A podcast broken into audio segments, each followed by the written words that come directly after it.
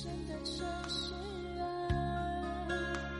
熟悉的角落里，也曾彼此安慰，也曾相拥叹息。不管将会面对什么样的结局，嗨，晚上好，这里是睡前伴读。星光璀璨的今夜，此时此刻的你，正错过着谁，又或者正遇见谁？开始或是结束着怎样的一段故事呢？我是一千，每天晚上九点，我都在这里等你。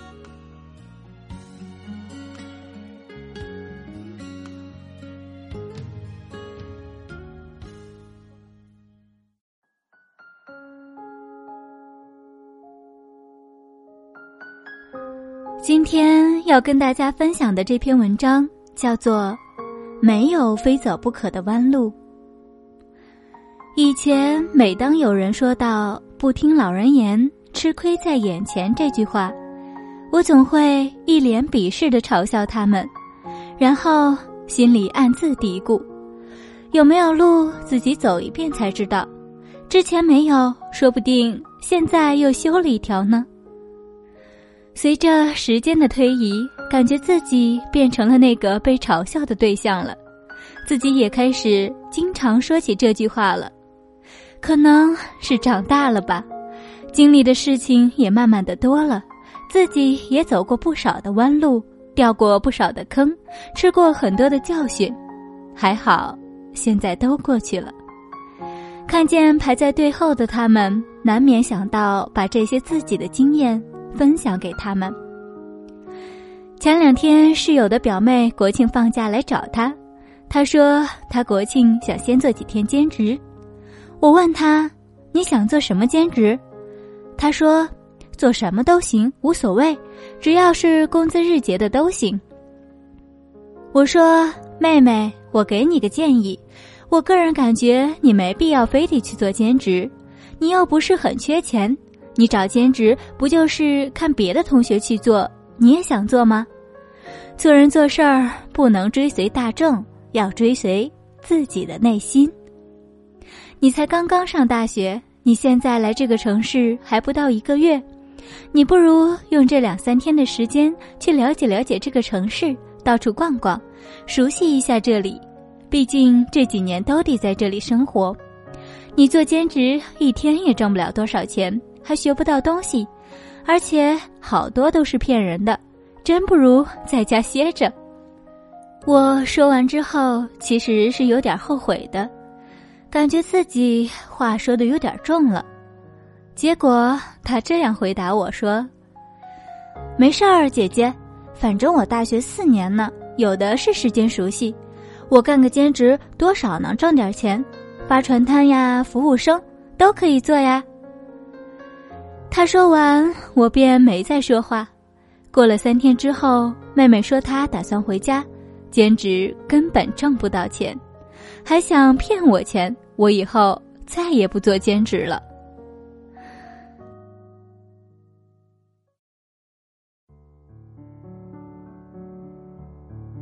A 是我大学同学，说最近想换工作，不想坐办公室了，想去卖服装干销售。我把想法告诉了另外一个同学 B，因为 B 曾经做过服装销售，而且干得还不错，但现在不做了。A 想问一下有没有工作可以介绍给他一下，或者给他讲一些工作经验技巧之类的。B 却告诉他：“我感觉你还是不做服装销售比较好，那不适合你，你之前一点销售经验都没有。”再加上你性格比较内向，不太爱说话，干起来肯定会特别吃力的。而且服装销售需要特别好的体力，一天得站八九个小时，你肯定受不了的。服装行业并不是适合所有人。A 听完很不开心，他想：怎么这么瞧不起我？你能做，我就不能做；你能坚持，为什么我不能坚持？我偏要做。后来，A 找了一个高级女装导购的工作，听说待遇还不错，但是半个月之后他就辞职了。他说太累了，实在是撑不下去了，每天无休止的加班，同事之间偶尔的争抢，客人的尖酸刻薄等等，他放弃了。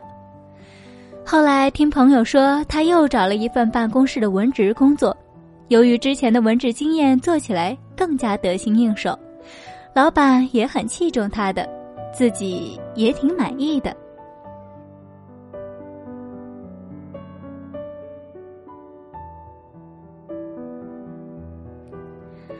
记得大学刚毕业时，一位老师给我说。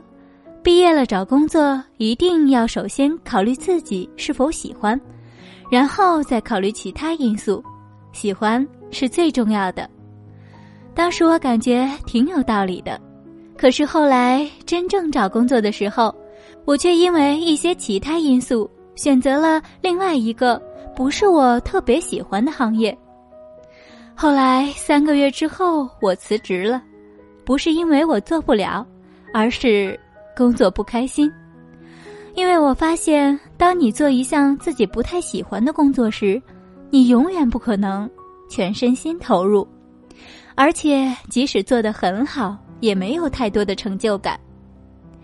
现在想想，当时老师给我说的那些话，猛然间听上去有些不切实际，但经过这么长时间的验证，才发现那是正确的。如果我一开始就按老师说的，选择一个自己喜欢的工作，说不定我现在在那个岗位上也已经有所成就了。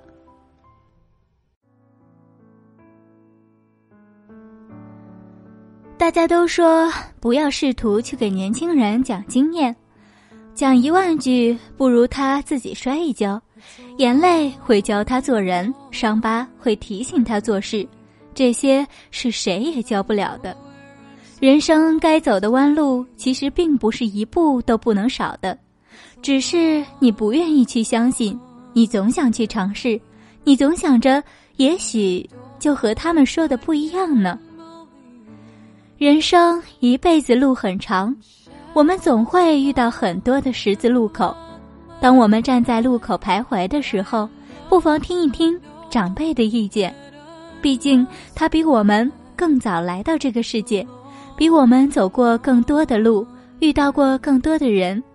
也许他的几句建议就能帮助我们少走很多弯路。一辈子路很长，但时间很短，我们何必把珍贵的时间浪费在没有必要的路上呢？远方的道路上还有很多很多美好的风景在等着我们。不如吸取前人的教训，在自己的人生道路上少走一些弯路。